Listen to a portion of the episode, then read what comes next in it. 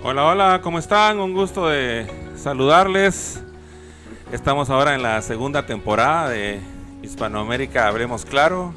Qué alegre voy a estar aquí otra vez con ustedes en esta serie de pláticas que hemos tenido. La verdad que pues ya lo extrañaba, la verdad que eh, pues me siento muy contento de iniciar otra serie ahí de pláticas para las cuales pues les pedimos ahí siempre su, su apoyo y el bien de su sintonía. Qué bueno que pues lo puedan ver a través de, de, las, diferentes plataformas en las que lo pongamos. Acá ahorita estamos en vivo, pero pues esto lo vamos a subir a YouTube, así que puede hacer eh, material de, de consulta aquí para pues conocer los interesantes temas que nuestros invitados siempre nos traen. Imagínense, ahora vamos a iniciar esta segunda temporada con, con un invitado de lujo. Eh, tenemos al eh, doctor Manuel Villacorta, para quien por favor pido, ahí están donde ustedes, un gran aplauso. Aquí lo vamos a ingresar aquí a la sesión, a ver.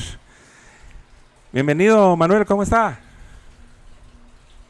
Bien Luis, muy contento, de verdad muy muy contento de poder estar en tu programa, de poder participar, eh, compartir algunas ideas y saber que estamos llegando a una comunidad eh, muy, muy significativa de migrantes, de guatemaltecos, incluso acá en Guatemala. Así es que muchísimas gracias de todo corazón, Luis, por esta valiosa invitación. No, hombre, el placer es de, el placer es de nosotros. Sí, pues aquí estamos eh, eh, transmitiendo desde, desde Los Ángeles. Don Manuel Villacorta es eh, guatemalteco y pues aquí tenemos una, una pequeña Biografía, pues usted nació en la, en la, en la ciudad capital, en la zona... ¿Usted vivía en la zona 1, Manuel? Sí, eh, realmente toda mi vida la pasé en, eh, en, la capital, nací en la capital eh, y pues la casa de familia siempre estuvo en el centro de la ciudad, de tal manera que siempre he vivido en, en Guatemala, a excepción de un periodo que tuve de y aproximadamente 15, 16 años que tuve que dejar el país por violencia en el año 99.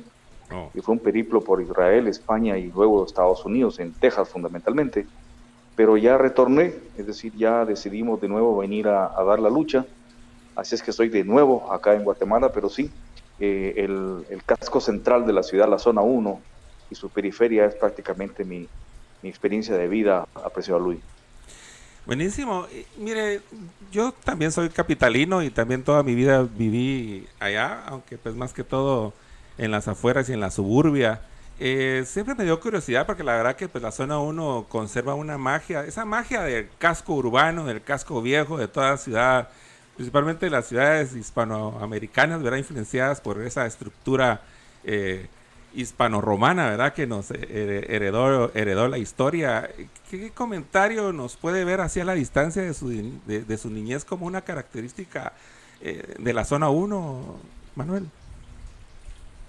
Bueno, mira, en la zona 1 en realidad eh, tiene una importancia cultural, tiene una importancia sociológica, también tiene una importancia religiosa eh, y política. Eh, sociológica porque eh, en la zona 1 se, fraguaron, entre comillas, muchísimos sucesos históricos del país que incidieron en toda Guatemala.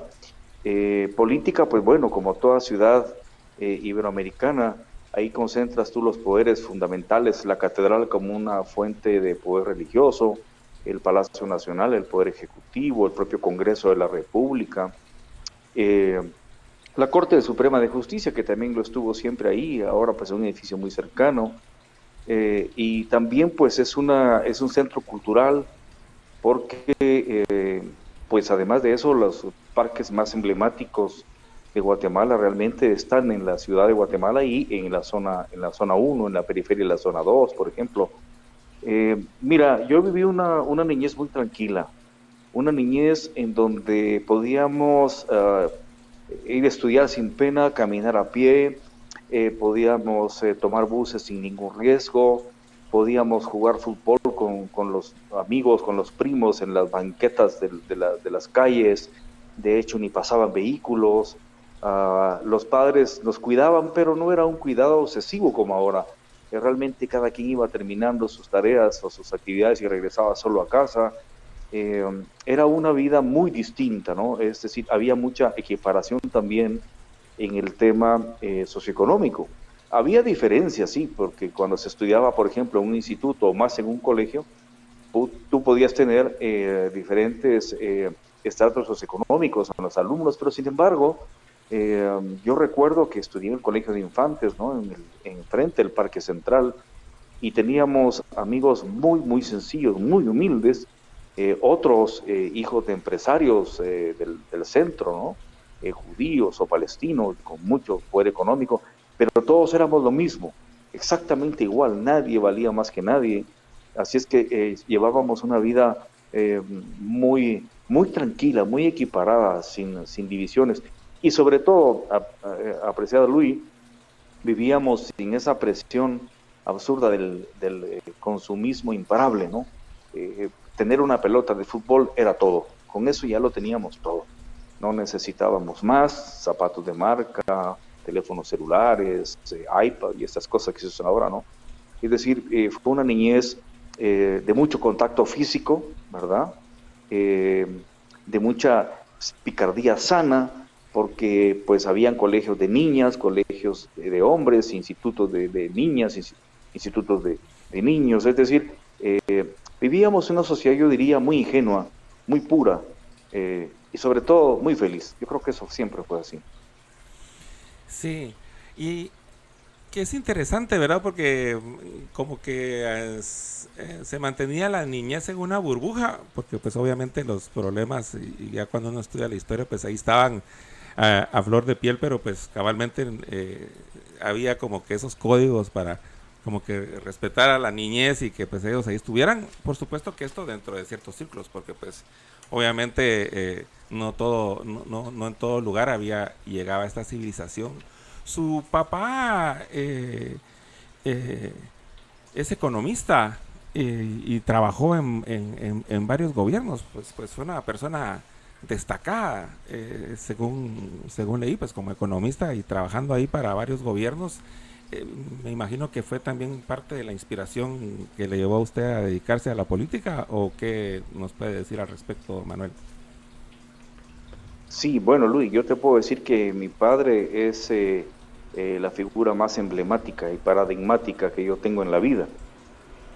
primero, pues porque era realmente un hombre brillante, lo era, sin ninguna duda, con un trabajo académico e intelectual en la Universidad de San Carlos, que es nuestra universidad, de muchísimos años como docente, como investigador, eh, pues realmente dejó trabajos impresionantes, eh, se dedicó mucho al tema de la economía y particularmente al tema de los recursos naturales y la economía agrícola.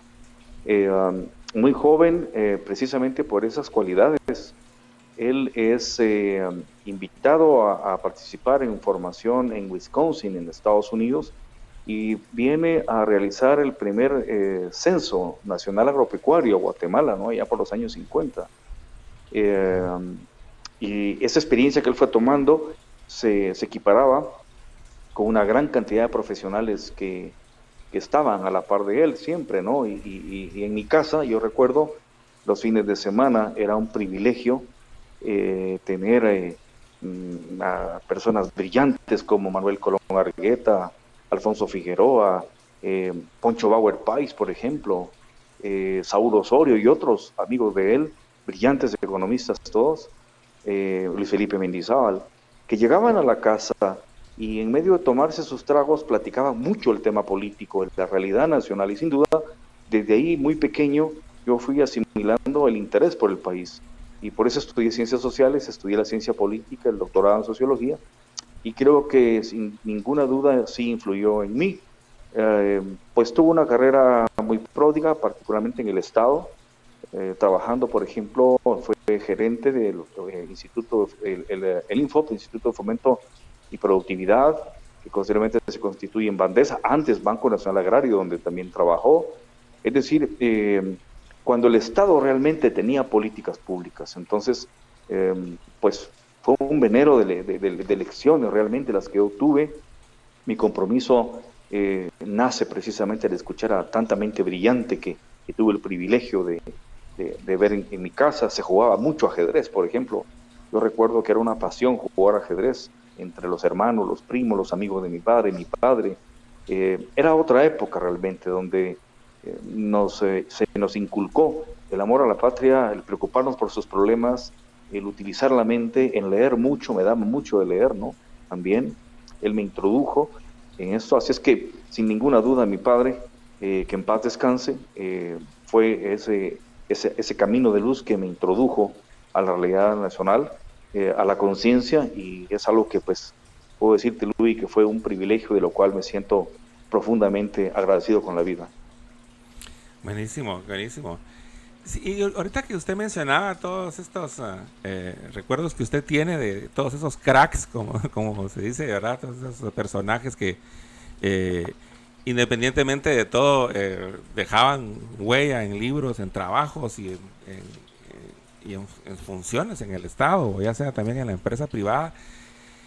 Eh, me da un poco, no sé, veo que la sociedad guatemalteca, aparte de que el interregno que hay cuando se declaró la guerra, que pues o toda la gente salió huyendo o fueron eliminados por fuerzas oscuras, eh, porque, ¿por qué se pierde tanta intelectualidad eh, en, Guatemala? ¿Por qué todos esos libros, todos esos enunciados políticos, independientemente de dónde vengan, parece que se pierden en una bruma y solo son, eh, no es que sean solo accesibles a una pequeña élite, sino que solo unas cuantas personas pues parecen estar interesadas en, eh, imagínense los estudios de su, de, su papá, Manuel, o sea que uno puede llegar a entender eh, dónde podría estar el desarrollo para la Guatemala que viene sabiendo de dónde viene y de dónde venía la visión desde los 50, pues, ¿verdad? Por un por ejemplo, ¿cuál cree usted que puedan ser las causas esas de que pues, no nos tomamos en cuenta a nosotros mismos? Bueno, Luis, mira, yo pienso que toda persona inteligente tiene que ser una persona con conciencia social, eh, con un compromiso político social, con un amor por el país y ser un ferviente enemigo de la injusticia. Toda persona inteligente. Eh, yo creo que precisamente estas hordas violentas eh, de criminales que hemos tenido en el país, lo que buscaron fue precisamente destruir esa intelectualidad, porque jamás se podían poner a su nivel, jamás podían ellos venir y establecer una discusión profunda con estos intelectuales que nuestra tricentenaria y gloriosa Universidad de San Carlos generó eh, así es que lo más fácil para ellos, en una forma abrupta y, absurda y tosca, monstruosa, era recurrir a la violencia, porque no podían competir con, la electoralidad.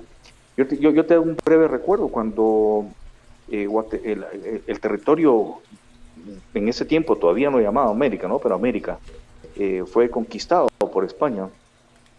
Y un señor, Diego de Landa, México, en las regiones mayas en el periodo eh, posclásico, eh, hizo grandes pilas de libros, de códigos, códices eh, mayas que, los quemó. Eh, fueron montañas de fuego y él decía, este es un acto de fe hacia el cristianismo por, para, para conducir por la, la vía recta a estos pueblos paganos. Imagínate lo que se destruyó en ese momento. Todavía se tiene el códice de Dresden, Alemania, el Peresiano en París, el, Grolier en Yucatán, por ejemplo, o el de Madrid en Madrid, que se rescataron, pero cientos, quizás miles de documentos de, ciencia, de astronomía, de medicina, ingeniería maya, fueron reducidos a cenizas por esos enemigos burdos, toscos, que creían únicamente en el poder de la, de la espada. Lo mismo pasó acá.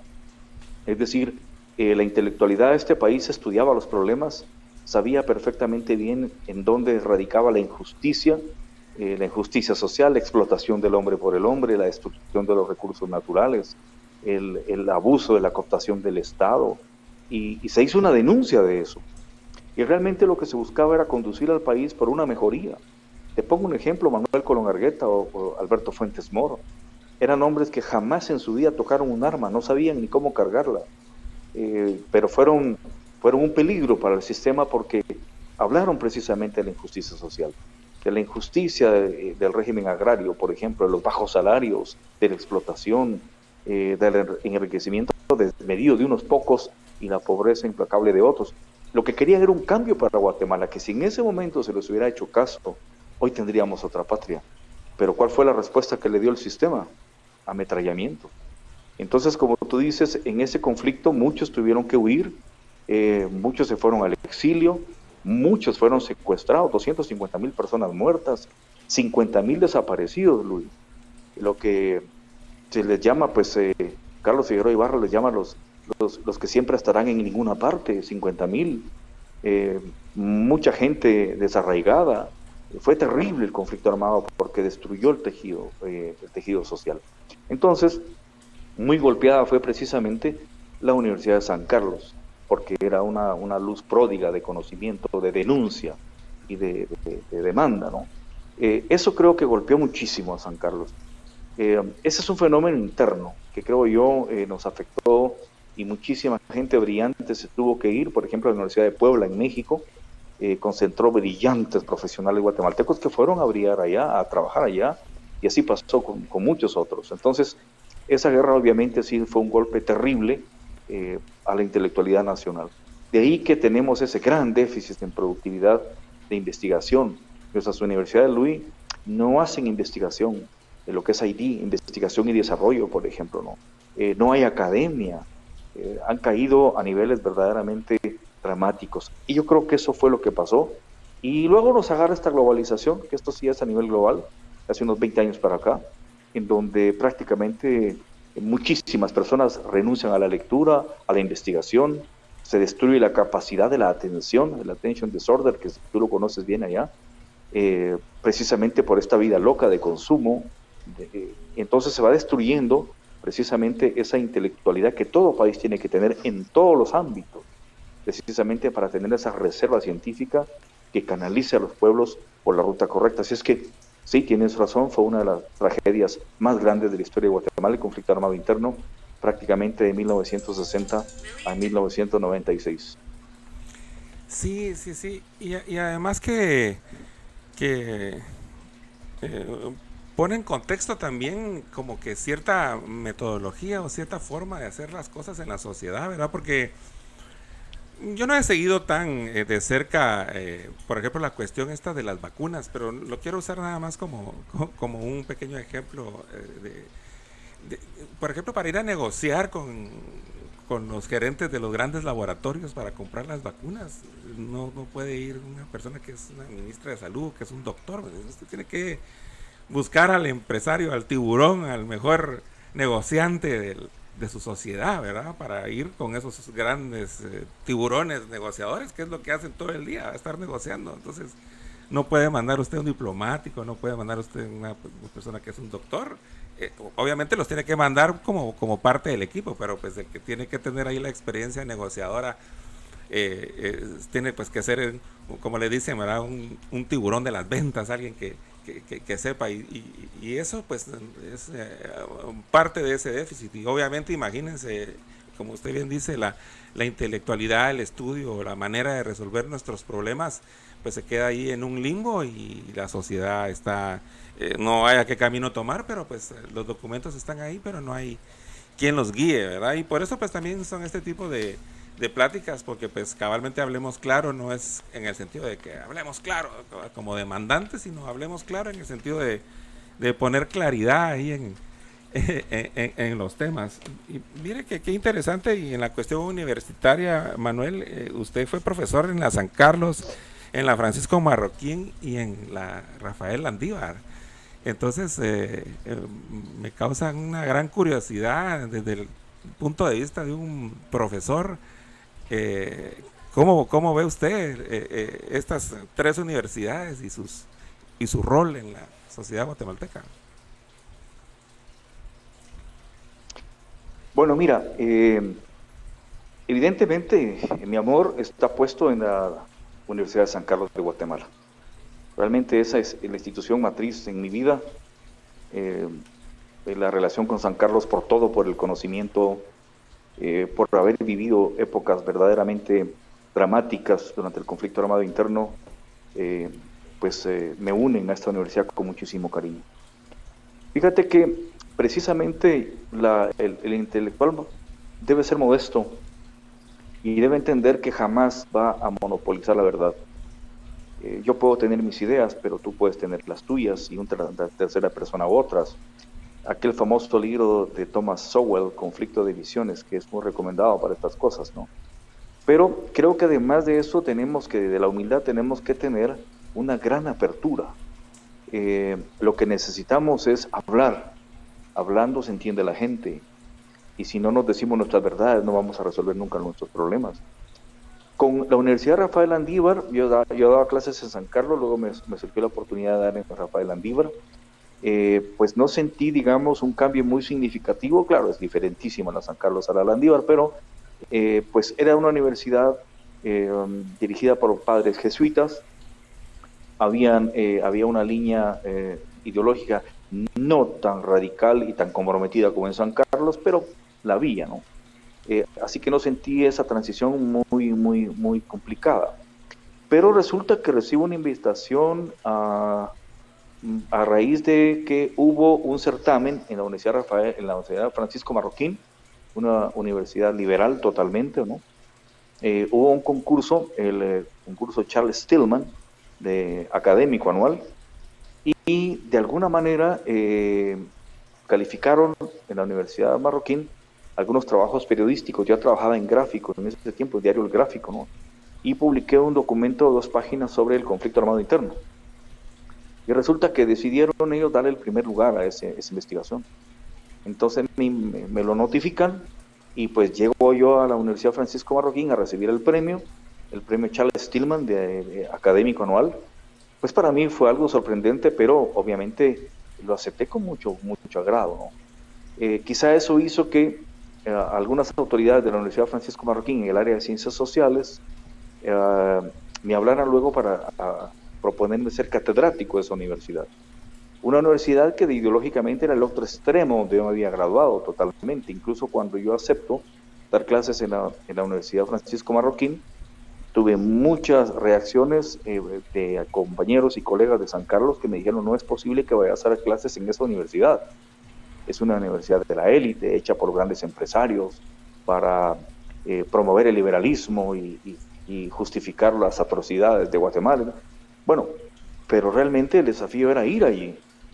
Y, sí, en efecto, es una universidad liberal. Von Mises, Hayek, eh, los grandes pensadores liberales son su, digamos, sus paradigmas. Pero déjame decirte que fue una experiencia muy buena. Una universidad, pues, eh, totalmente distinta, gente de élite, una universidad tremendamente cuidada, jardines muy bellos, muchos recursos. Eh, pero los estudiantes eran seres humanos y debo decirte que el tiempo que di clases, jamás, jamás tuve una sola censura. Y sí llevé libros, recuerdo, eh, propuesta bibliográfica y pláticas con una orientación eh, bastante, bastante, eh, diría yo, radical respecto a la realidad del país. Y nunca se me censuró, sabiendo incluso que las autoridades sabían lo que yo estaba enseñando. En la bibliografía estaba, algunos libros de marxismo, por ejemplo, algunos libros sobre realidad nacional. Eh, y pues fue una experiencia muy buena. Eh, como todo empieza, todo termina. Dejé de dar clases en la universidad esta, ¿no? Por alguna razón. Pero eh, me di cuenta, apreciar Luis, que, que tenemos que ser tolerantes y que tenemos que saber hablar con todo el mundo, incluso con aquellos que están en el otro extremo de nuestra ideología. agotar la razón, agotar el mundo, las ideas, porque hay cosas que también nos unen. Eh, yo creo que en Guatemala hay una diferenciación muy grande, eh, etaria, eh, étnica, socioeconómica, pero hay un eje transversal y que cruza incluso a todos los guatemaltecos, incluyendo los que están allá contigo en Estados Unidos. Y es algo muy sencillo. Todos queremos una mejor Guatemala. Ese es el punto. Quizás lo enfocamos de formas distintas, pero al final todo lo que queremos es una mejor Guatemala porque sabemos que con eso ganamos todos. Quizás en ese eje donde tenemos que trabajar. Así es que para mí estas tres universidades eh, fueron una gran experiencia. Luego di eh, algunas pláticas, algunos cursos en universidades como la Universidad Norte de Texas, por ejemplo. Invitaba a otras en Israel, en España también. Eh, así es que te digo que esa experiencia académica ha sido riquísima y yo creo que los muchachos que van a San Carlos, que van a Marroquín, que van a la Landívar, a la Mariano Galvez u otras universidades, son muchachos guatemaltecos que lo que necesitan es eh, que se les eh, instruya en un marco de tolerancia, de respeto, y que cada quien, con la libertad que merece y que a la que tiene derecho, elija su propia ideología, su propia forma de ver las cosas.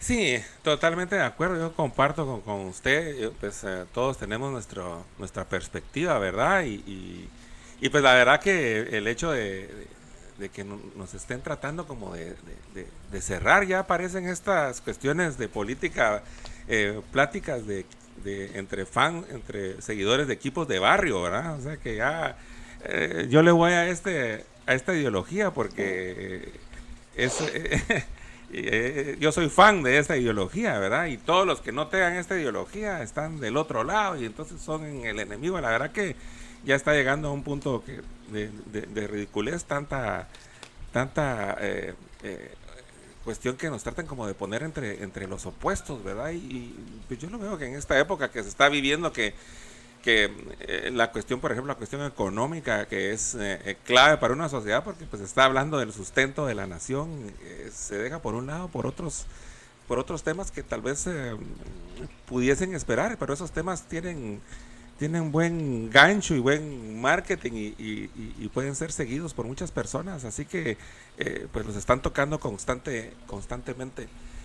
La verdad que es muy interesante eh, eh, su posición. Y de hecho el, el, mundo es un mundo pues abierto, me imagino usted que pues tuvo la oportunidad aparte de, enseñar en las universidades de acá, de graduarse en la San Carlos, donde pues yo también eh, pasé unos días por ahí, pero pues de ahí me, me, tiré así a la música, pero pues usted estudió en el Reino Unido y después fue a estudiar a la Universidad... Eh, eh, de Salamanca en España, ¿verdad? Que es una universidad eh, con, mucha tradición, en donde fue graduado magna cum laude, ¿verdad? Que es un, eh, alto, alto honor académico.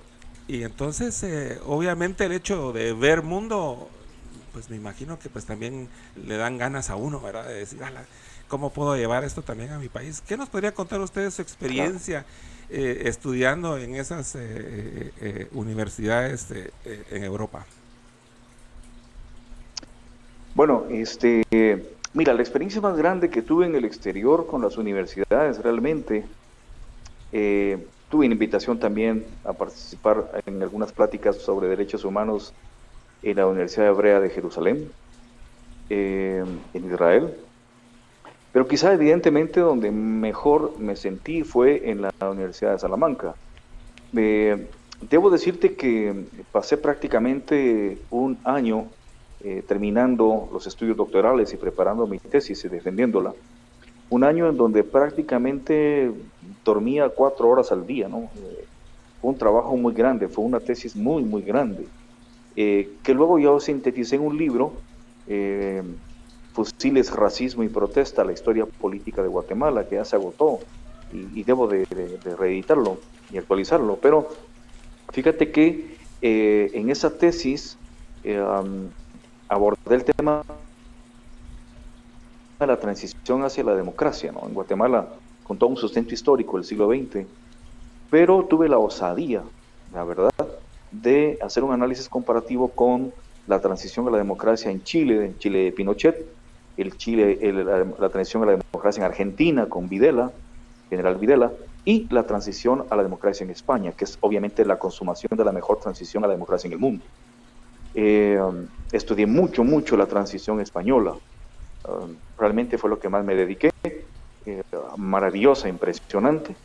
Eh, pero evidentemente me metí, como decimos en buen chapín, a camisa de once varas, ¿no? Porque es un tema que mis, eh, mis eh, examinadores, seis maestros de 80 años cada uno, una defensa de tesis que duró casi ocho horas, pues obviamente conocían, habían vivido toda la dictadura de Franco, conocían la transición con el PSOE y con Soares y estas cuestiones, conocían todo, todo lo de España, obviamente, eran españoles y cientistas sociales, así es que eh, tuve que haberme preparado mucho eh, me bombardearon realmente sobre el tema de la transición española y la comparación que hice con Guatemala, con Chile y Argentina. Pero finalmente eh, creo que, fue un buen trabajo. Recuerdo haber salido 6, 7 de la noche de, la, facultad. Eh, se hizo en Madrid, no en Salamanca, sino en Madrid, que hay un anexo a la universidad, totalmente agotado. Pero la sorpresa fue que ellos me dicen, bueno, doctorando, retírese, vamos a hacer la evaluación y lo llamamos y me retiro. Y cuando regreso, pues me dicen, bueno, usted ha sido aprobado, usted ya es doctor en sociología política y le vamos a dar el suma con laude probatus 10, que era un curso, una calificación que hacía muchos años incluso no sacaban cientistas sociales en España. Pues mira, realmente a mí eso me llenó de alegría. Eh, veo que el esfuerzo sí genera fruto y, realmente no, no soy nada especial, soy como cualquier guatemalteco o guatemalteca, ¿no? Eh, creo que fue el esfuerzo y en donde me di cuenta que nunca debemos menospreciarnos como guatemaltecos, tenemos la capacidad para brillar y lo han demostrado otros guatemaltecos en el exterior sin duda también. Así es que la experiencia fue muy grande, muy linda, eh, ver realmente lo apasionante que son esas universidades, ¿no? porque ahí sí hay investigación, los docentes son son enciclopedias con piernas, eh, la defensa de las tesis, por ejemplo, la investigación, los estudiantes. Eh, eh, realmente, cuando tú te, insertas en la academia, verdaderamente la academia, y estos países la tienen, te vuelves una especie de adicto a eso, ¿no? Porque es conocimiento más conocimiento más conocimiento. obviamente, cuando vine a Guatemala sentí ese down, ese bajón terrible, porque aquí ya no había academia, ya no había investigación, no había desarrollo, no había con quien debatir. Pero era para dar ese tránsito a la política, algo que, realmente pues no había pensado, pero me di cuenta que tú puedes saber mucho, tú puedes escribir muy lindo, tú puedes eh, presentar una plática preciosa, pero no cambias nada si no tienes poder político. El poder político es fundamental para hacer los grandes cambios y por eso tomé la decisión de participar en una experiencia verdaderamente maravillosa también. Así es que creo que Guatemala está pasando una situación difícil, Luis, pero Estoy convencido de que nuestras universidades van a resurgir y llegará el momento en que vuelvan a brillar y a dar luz, porque definitivamente eso no se va a poder evitar. Así es que te digo también, pues fue una experiencia verdaderamente grande para mí. Buenísimo, buenísimo, ¿no? Y felicidades. Y pues la verdad que tener esa calificación, eh, eh, yo sé que, que, usted lo ve así, pero pues eso solo lo consiguen los cracks, ¿verdad? Y usted pues ahí en esa cuestión de la academia, pues felicidades eh, eh, a la distancia, me imagino ahí. Gracias, Luis. Esos, esos momentos de gloria que uno siente cuando consigue esos, esos eh, grandes logros, ¿no? porque se suda la camisola, si no es nomás, ¿va? Ah, vamos a leer aquí unos mensajes. Manuel Josep Gómez me manda saludos a, Radio Viejo y saludos a usted también. saludos al doctor Villacorta, dice Josep Gómez. Fabricio Caña dice, saludos Luis y Manuel, guatemaltecos excepcionales. No, gracias a ti. De hecho, esta plática con Manuel es gracias al gran Fabricio. Muchas gracias. Eh, buenísima onda. Rodolfo Koshach, indiscutible tu humildad, dice, tu carisma eh, por San Carlos, por Guatemala y por la juventud guatemalteca que se identifica con vos. Gracias por compartir tus conocimientos, dice Rodolfo a usted, don Manuel. Eh, y aquí está Carlos Cerezo que nos manda saludos amigos, dice eh, el licenciado Carlos Cerezo. Aquí me voy a permitir unos minutitos, eh, Manuel, vamos a, anunciar un poco a la gente que hace posible esta, esta plática. Es, en primer lugar, estamos con Radio Viejo, escucha Radio Viejo en todas las plataformas vidas y por haber. Escucha Radio Viejo. A ver, ahí está el, website. También está este programa es gracias a Café Barrondo, que por cierto está compitiendo ahorita en las Olimpiadas y han lanzado su marca de café, nuestro gran campeón eh, Barrondo, y sacó su café, el café del campeón. Lo, lo pueden conseguir aquí en Estados Unidos shoppinglatin.com, así que no dejen de visitar y ver qué otros productos hay. Por de pronto, pues les ofrecemos el café del campeón, Eric Barrondo. Así que también tenemos por acá, bueno, eh, este es el, el logo de Shopping Latin para quienes quieran eh, llegar a ver ahí qué nuevos productos se tienen. Quien quiera su cafecito de Eric, ahí lo pueden conseguir. Y tenemos por último, pues C, C3. Necesitas alquilar, comprar, vender, valorar o construir una propiedad, llámanos. 22 93 95 29 allá en Guatemala. Ah, Gracias, eh, Manuel. Teníamos ahí que cumplir con nuestros sponsors que hace posible esta, esta, por supuesto esta, esta inquietud, ¿verdad? Que, a mí me encanta. Eh, eh, de, hecho, fíjese que me da la duda porque pues hemos estado siguiendo y si no es por esto, es difícil conocer a gente como usted, imagínese, usted entonces fue candidato para las elecciones por el, partido WINAC.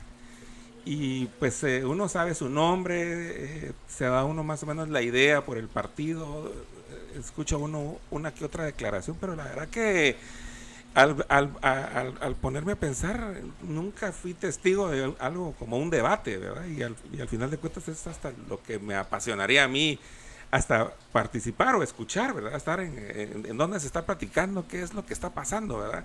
Y, solo nos dejamos ir por bolas y no, pues, no vamos con, con los protagonistas. Si usted en esa elección fue protagonista.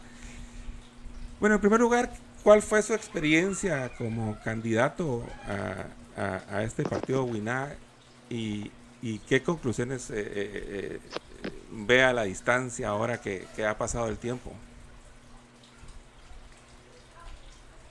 Bien, Luis, mira, eh, um, yo vine a Guatemala y, me integro con un grupo de amigos que discutíamos la realidad nacional, en fin, y, constituimos una plataforma para estudiar la realidad del país y en ese contexto se nos cruza el proceso electoral y algunos amigos tenían contactos con algunos partidos y me dijeron, pues mira, hay algunos partidos que están interesados en conocerte y en platicar.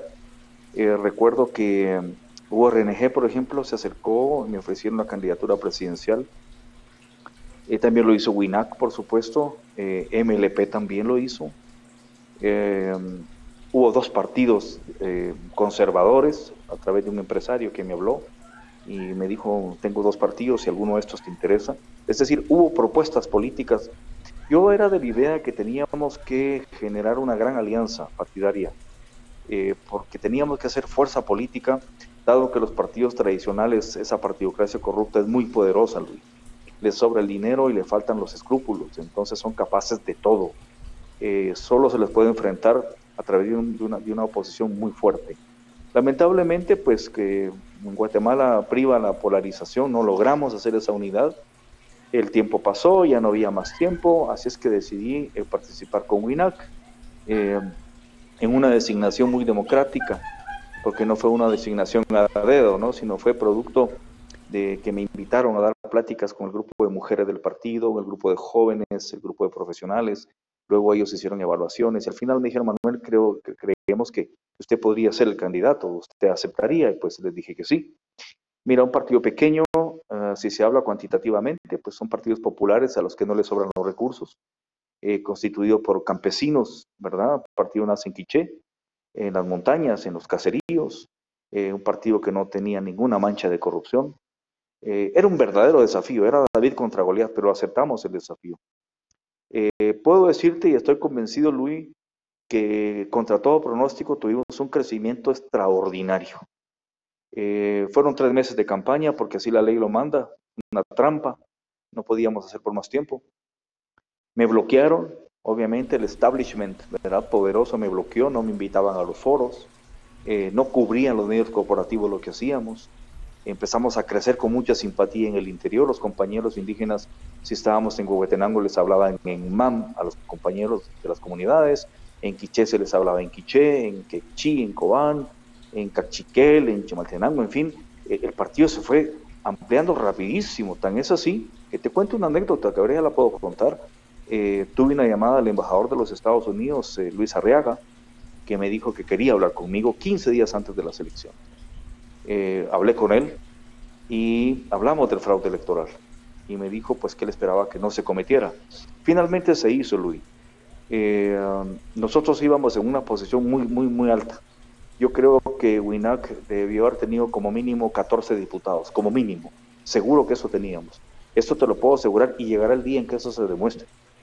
Cuando empezó el conteo, eh, las tendencias se mantienen y eso está grabado, eso no lo estoy inventando. Eh, Sandra Torres de la UNA en primer lugar, Yamatei en segundo lugar, Villacorta de Huinac en tercer lugar. Ahí está grabado. Se fue la señal y me empezaron a bajar y a bajar y a bajar a un quinto lugar. Y te digo, no fue por mí, fue porque necesitaban quitarnos votos para meter diputados de los partidos corruptos. Esos diputados que tienen los partidos corruptos son inexistentes. Esas diputaciones le correspondían a Winac. Entonces, yo te digo, eh, pues es frustrante porque teníamos muchas expectativas de hacer grandes cambios. Una fuerza de 15 diputados hubiéramos logrado mucho también. La bancada ha tratado de hacer lo que se puede, pero evidentemente es muy, muy, pequeña y muy, muy bloqueada además. Entonces, eh, la experiencia fue grande, recorrer el país, eh, ver tanta miseria, pero tantas expectativas, gente pobre llorando, pidiendo que, no le fuéramos a, a fallar. Eh, la experiencia fue grande realmente. Nos enfrentamos al establishment, a un sector muy poderoso, que incluye medios corporativos, magistrados, grandes empresarios, bueno, crimen organizado, que esto es impresionante. Pero eh, logramos un buen espacio, la gente nos conoció, la gente nos valoró y ese, ese, ese, cariño, ese capital político ahí está, ya se ganó, de tal manera que, que ojalá pues se permita que estas fuerzas democráticas vuelvan a participar, porque no se está pidiendo eh, radicalismos, ¿no? se está pidiendo justicia social, que los campesinos tengan acceso a la tierra, para que vivan mejor y para que todos incluso vivamos mejor porque el campesino lo que hace es producir el alimento para todos. El gran pecado del campesino es pedir tierra para producir alimento, imagínate. Eh, los trabajadores que puedan tener mejores salarios, ¿no? verdaderos servicios de salud, de educación, una infraestructura democrática para que las carreteras lleguen a los, a los caseríos, a los, a los municipios. Eh, lo que se pedía era eso, justicia y un crecimiento para todos. Pero en Guatemala hay una élite obtusa que no entiende eso no lo termina de entender. Y eh, el sistema colapsó hoy, tú lo ves, ya no sirve, ya no funciona. Guatemala es un caos, no hay inversiones, la pobreza se disparó. Así es que seguimos siendo una alternativa a todas las fuerzas democráticas y ojalá pues que en las próximas elecciones se logre escoger a los mejores candidatos, que se logre una verdadera unidad popular y que se triunfe para construir una verdadera democracia en Guatemala. Buenísimo, buenísimo, sí, ¿no? Y además que otra cosa pues que, carece la política de Guatemala es de doctrina, pues, ¿verdad? O sea, eh, se va actuando ahí a ciegas y solo parecen los que hay planes solo para la cuestión de la corrupción, pero de ahí, eh, de cómo se forma la cuestión política es, eh, es lamentable. Otra cosa que pues me, parece un bombazo y que pues es de poner nuestras balbas en remojo es que pues ya también se está dudando de, de qué tan cooptado puedan estar los, los eventos electorales, ¿verdad? Ya ve que hay tanta manipulación de la información. Ahí estaba leyendo de, un nuevo programa que se llama o Candiru, que es un, pescado que se mete ahí en la en el cuerpo de uno cuando uno está en un río y así se llama el programa de, hackeo que hay ahora. Es, o sea, es, la cuestión está súper, súper eh, eh, interesante. Y en el sentido, yo pienso que ahorita se está llegando a un punto, no sé cómo lo ve usted, Manuel, eh, en la cuestión también geopolítica, yo veo que Guatemala no se piensa a sí misma, va, parece, pues, ¿verdad? Así uno eh, lo, ve así como que va como con, con la marea de los, obviamente, de, los, de las grandes potencias que tenemos en el norte, pues, ¿verdad? Imagínense, solo México es un super país, ¿verdad? Y nosotros pues que estamos ahí, en vez de aprovechar eh, el tener a México y después a Estados Unidos y con pues con muchos hijos nuestros acá, nosotros viviendo aquí en Estados Unidos, muchos hijos de Guatemala, eh, no podemos hacer ese match de conocernos a nosotros mismos. ¿Cómo ve usted en la cuestión geopolítica la posición de Guatemala, Manuel? Que aquí está mi, aquí está mi hijo. sí, bueno, es parte, mira, convivir ahora con, con, los, con los hijos, con los niños, con las mascotas, ya es parte de esta vida cibernética que llevamos, ¿no? Sí, sí, sí. Mira, yo creo que, sí, yo creo que Guatemala eh, es un país ah, que tiene ventajas ah, eh, estratégicas importantísimas.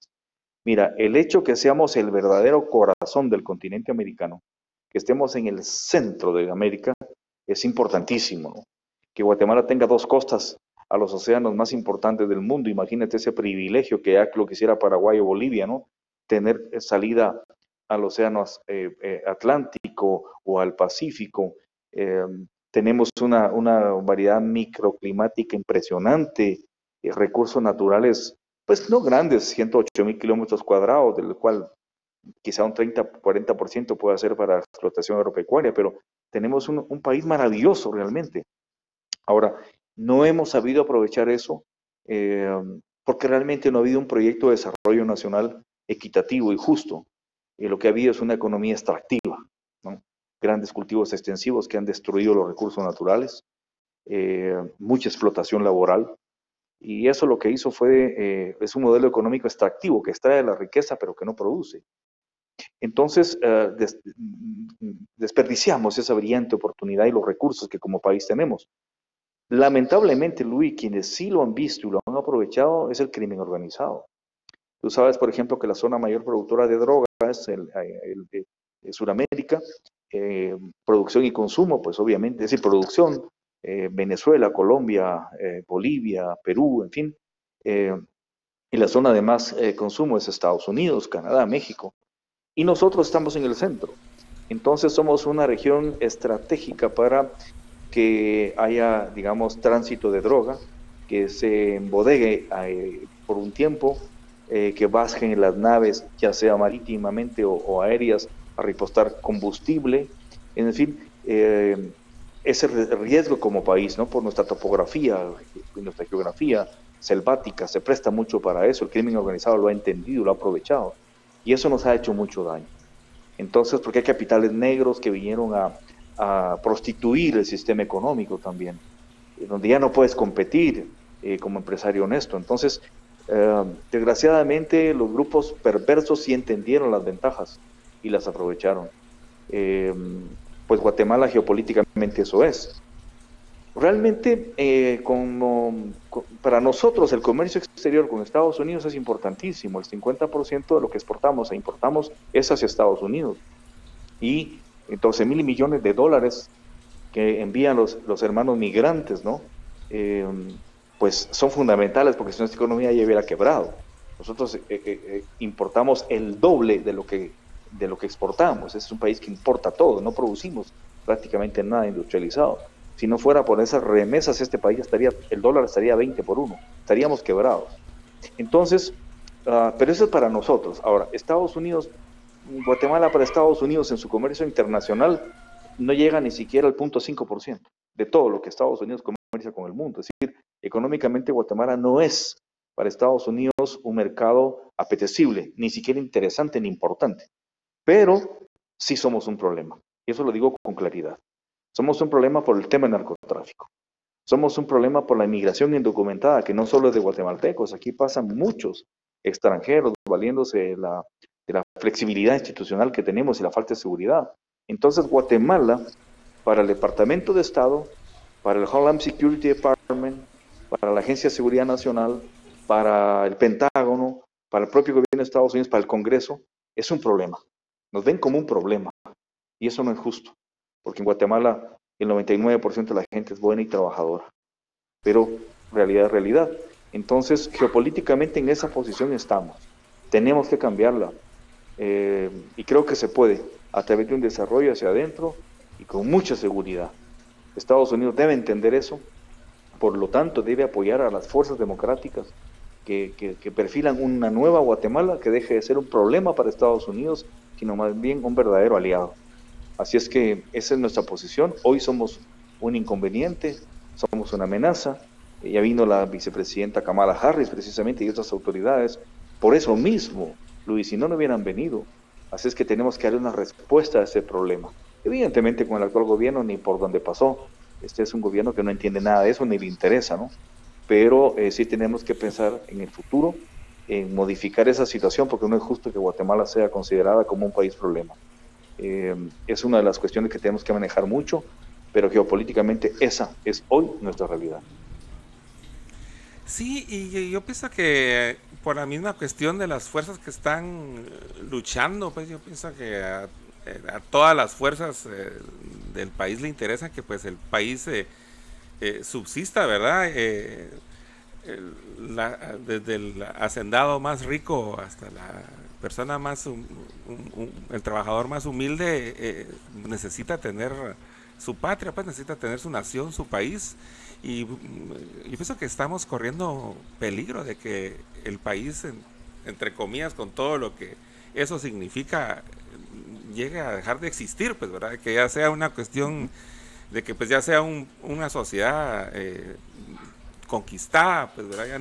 Ya, no solo en lo militar, porque pues obviamente Guatemala no tiene las armas necesarias para, para la cuestión militar, sino ya totalmente las decisiones puedan llegar a, ser tomadas en otro lado, y obviamente van a haber aprovechamiento de intereses de afuera. Yo pienso que es un, un, buen momento como para poner todas las barbas en remojo y darnos cuenta de que mm, eh, el territorio guatemalteco y la guatemalidad, eh, desde mi visión, están eh, corriendo peligro, porque pues como le digo, podemos de verdaderamente ya dejar de ser un país y solo pues ser una sociedad que pues la están llevando y la están utilizando, pero pues no, no contamos para nada. No sé qué opinión tiene usted de ello, Manuel.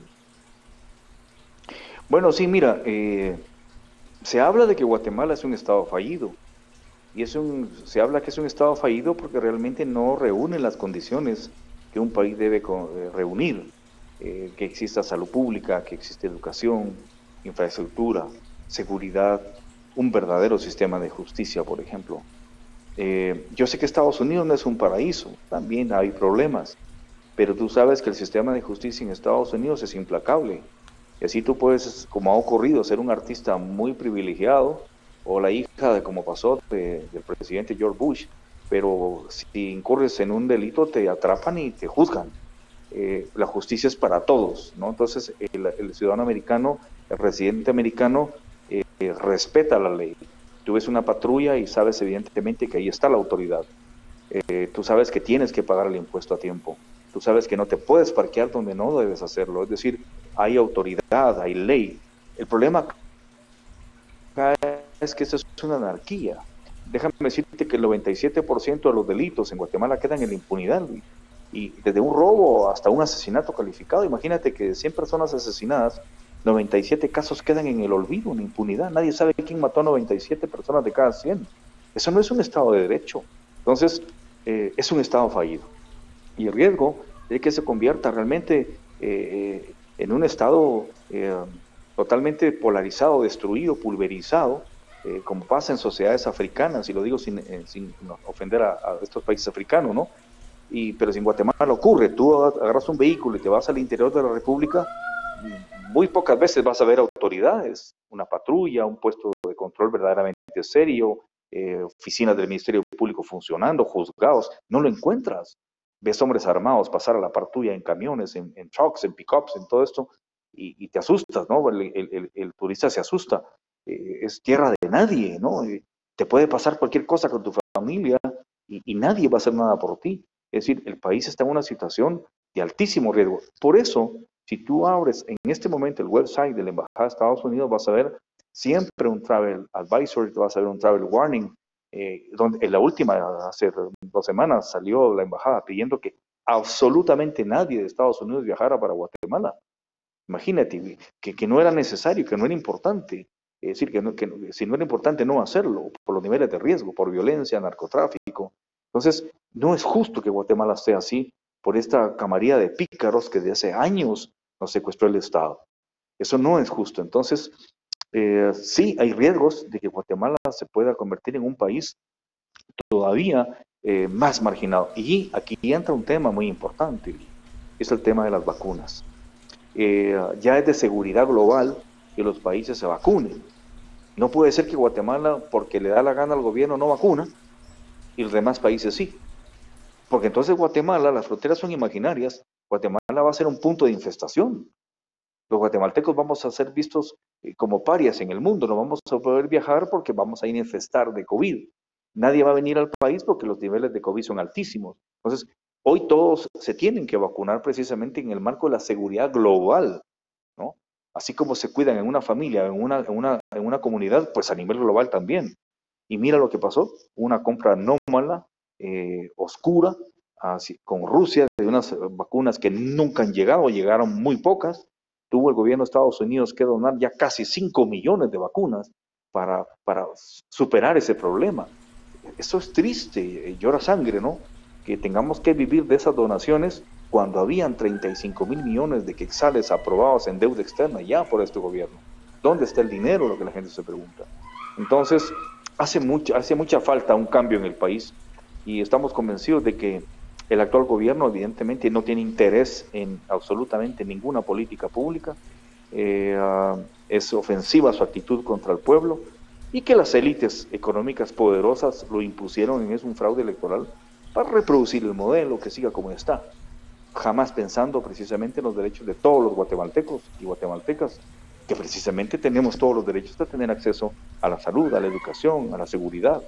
Así es que eh, es muy triste lo que está ocurriendo en Guatemala, pero eh, yo creo que es un pueblo estoico que ha resistido, que ya abrió los ojos, eso es lo importante, Luis. Mira, tú hablas con un campesino, eh, por muy humilde que sea, y él ya entiende todo esto. Tú hablas con cualquier persona en área urbana y entiende todo esto. Los hermanos migrantes a la distancia ya entienden todo esto. Esto ya no se puede ocultar.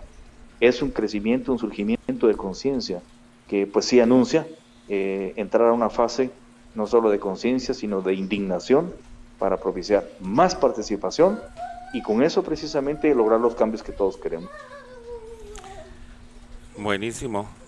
Pues aquí eh, tenemos un último mensaje, dice Carlos Nájera, doctor Villacorta, usted tiene una gran responsabilidad, dice, sobre sus hombros. Para la próxima elección no le falla al pueblo. Si usted gana, dése la oportunidad de pasar a la historia como uno de los grandes. No se va a ir por la puerta de atrás y que lo estemos detestando en menos de tres meses. Dice. Saludos, doctor. De, hecho, eh, eh, eh, me da un poco de pie ya, como casi para ir terminando, porque ya estamos cabalmente llegando a la, a, la, hora y no le queremos quitar más de su tiempo. pero también hay una un poco actitud de mesianismo en estar buscando que toda la responsabilidad solo la tenga el político o un político, ¿verdad? Y, eh, cuando pues precisamente este tipo de cambios que se requiere para pues evitar ese desbarajuste del, del país que sería llegar a la anomia, ¿verdad? Ya que ya, ya no se respeten las leyes, ya eh, pues que, que, yo pienso que se está ya un pasito de, de, de, eso, pero pues cabalmente se necesita un equipo, se necesita un grupo de personas, eh, una masa crítica de, la, de la sociedad con una con una con una visión, ¿verdad? Entonces ya para ir terminando eh, y, esperando pues sus palabras de, de, cara al futuro eh, y de cara a las siguientes elecciones, ¿cómo ve usted el panorama y cómo está trabajando usted con, está formando un equipo? ¿qué, ¿Cuál es su plan de cara a las siguientes elecciones, Manuel? Bueno, mira, yo creo, eh, precisamente tú dijiste algo importante, ¿no? En Guatemala, por cultura, seguimos creyendo en el presidencialismo bonapartista, como se conoce en las ciencias sociales, ¿no?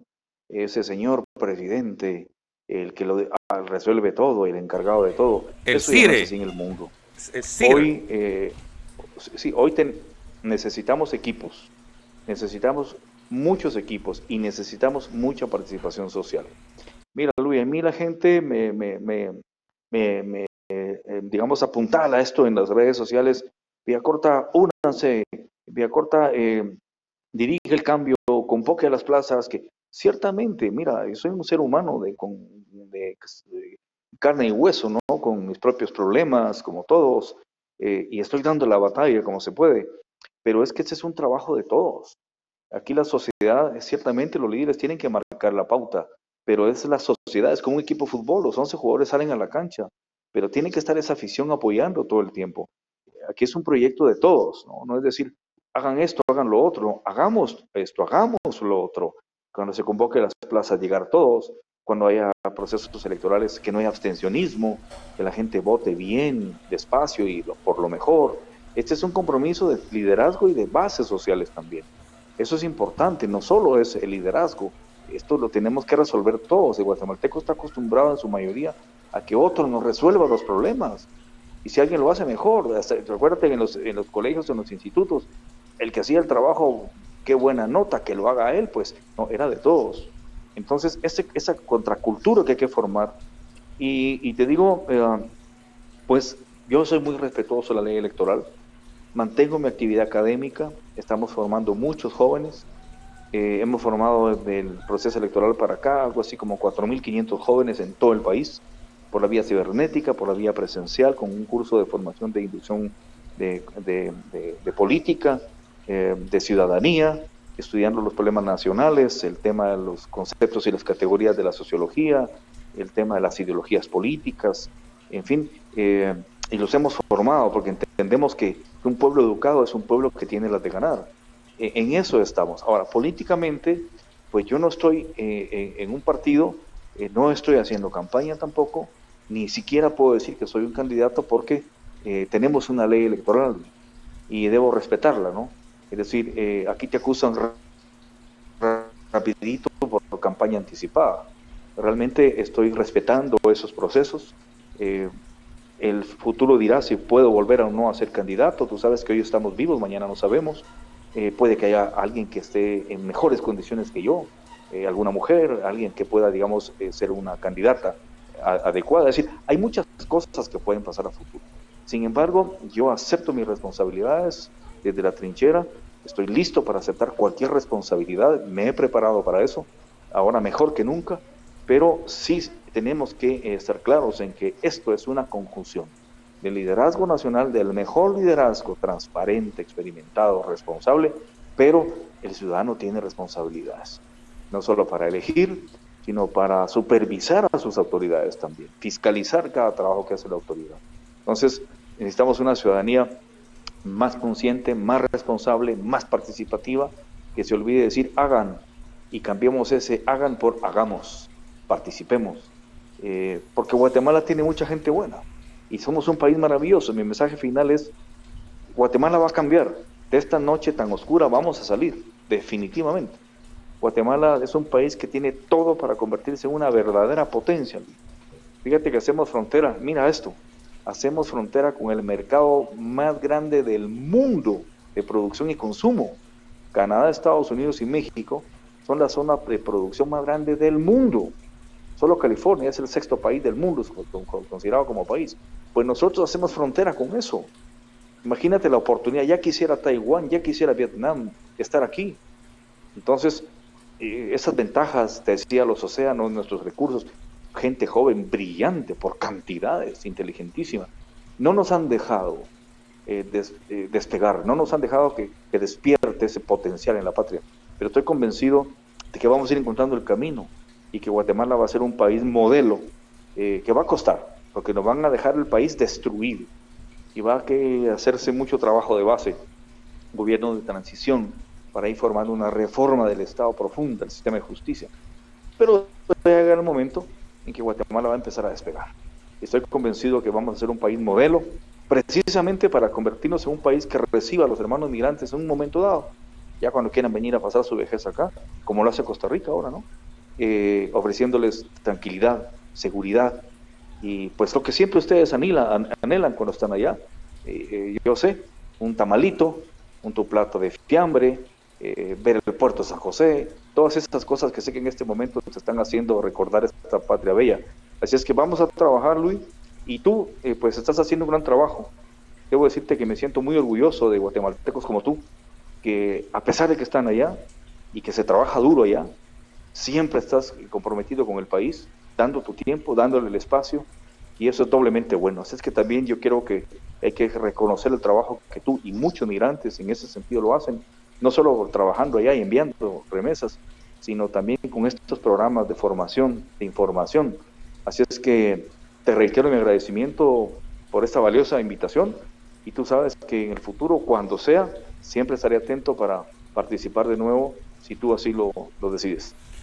Oh, seguro que va a ser un va a ser un placer porque pues lo que añoramos es que pues haya debate, que haya discusión y poder conocer verdaderamente eh, eh, eh, las propuestas, seguir buscando y encontrando estos estos estos líderes. Yo soy muy fan del justicialismo doctrinario de Perón, ¿verdad? Y ahí usan bastante esta cuestión de, de, la, del principio de autoridad. Y el principio de autoridad es que el que el conductor es el conductor porque los conducidos eligen quién los conduzca. ¿Verdad? No es así como que, bueno, aquí el conductor soy yo y ustedes saben lo que yo les digo. No, entonces, cabalmente tiene que ser una cuestión colectiva. Yo lo felicito. Solo rapidito vamos a decir aquí un último mensaje que le manda Steph Arreaga. Dice, adelante Manuel, nosotros te respaldamos. Y solo rapidito, Manuel, ¿cómo, ¿cómo podría alguien contactarse o contactar este programa si alguien se quiere educar en política con usted y sus cursos? ¿O usted lo va a estar anunciando próximamente? Aquí estoy poniendo su Twitter, que es el dato que tenía para, para la gente, pero no sé si quiera compartir un dato más.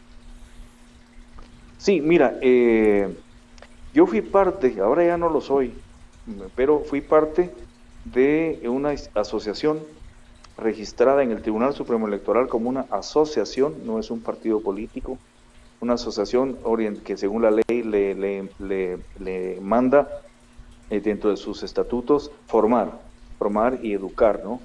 Eh, que se conoce como Plataforma Social del Poder Ciudadano. Si tú buscas en Facebook eh, Plataforma Social del Poder Ciudadano, vas a encontrar esta página, ¿no? Tiene un loguito de varios muñequitos de colores azules, ¿no? Ahí eh, tenemos muchas publicaciones de lo que hemos hecho, los eventos, las fotos, ahí se puede contactar con, el equipo. Obviamente, Luis, hay, mira, de verdad son miles de, mensajes y, somos un equipo humano que estamos trabajando con nuestros propios recursos, eh, nos recibimos financiamientos, eso está claro, se puede confirmar. Eh, entonces nos cuesta mucho darle tiempo a todo, pero hay una gran demanda ahí, ahí los, los, interesados pueden leer, pueden opinar, hay cómo contactarnos y eh, estamos anunciando los cursos de formación en el interior, porque prácticamente que más nos interesa es trabajar en el interior como lo estamos haciendo. Ahí puede la gente ubicarnos. y si hoy bien ya no soy parte de esta plataforma en su junta directiva, pues hay un equipo de profesionales brillantes, comprometidos, un equipo de juventud buenísimo. Eh, pues y no solo participar, sino apoyarnos también, ¿no? Con, con, aportes, no económicos, sino aportes académicos, con participación, con voluntariados, con organización en el interior, todo eso también es importante. Así es que ahí pueden buscarlo, Plataforma Social del Poder Ciudadano, en las páginas de Facebook. Ahí está, entonces eh, ahí pueden contactar y tratar de, de, pues, ir aprendiendo, ¿verdad? Eh, más de de una eminencia como es eh, Manuel Villacorta, que con tanta academia ahí, no podemos pasar por alto todo ese conocimiento, e independientemente de, la ideología, creencia que se tenga, pues eh, aprender es aprender. La verdad que a la gente que, que nos gusta aprender, pues eso es lo importante, ¿verdad? Cuando uno se da cuenta, oh my God, uno se sorprende y es como hasta excitante. Así que los invitamos a excitarse en, la cuestión de, querer aprender de nuestra situación para pues también ser más inteligentes a la hora de, escoger eh, las soluciones. Muchas gracias, Manuel. La verdad que un honor para nosotros eh, haber compartido este ratito de su tiempo. Se lo agradecemos un montón y pues eh, espera que esta no sea la última eh, vez que nos platiquemos. Muchas gracias. Así será, Luis. Buenas noches, muchísimas gracias. Buenas noches. Fuerte abrazo. Igualmente.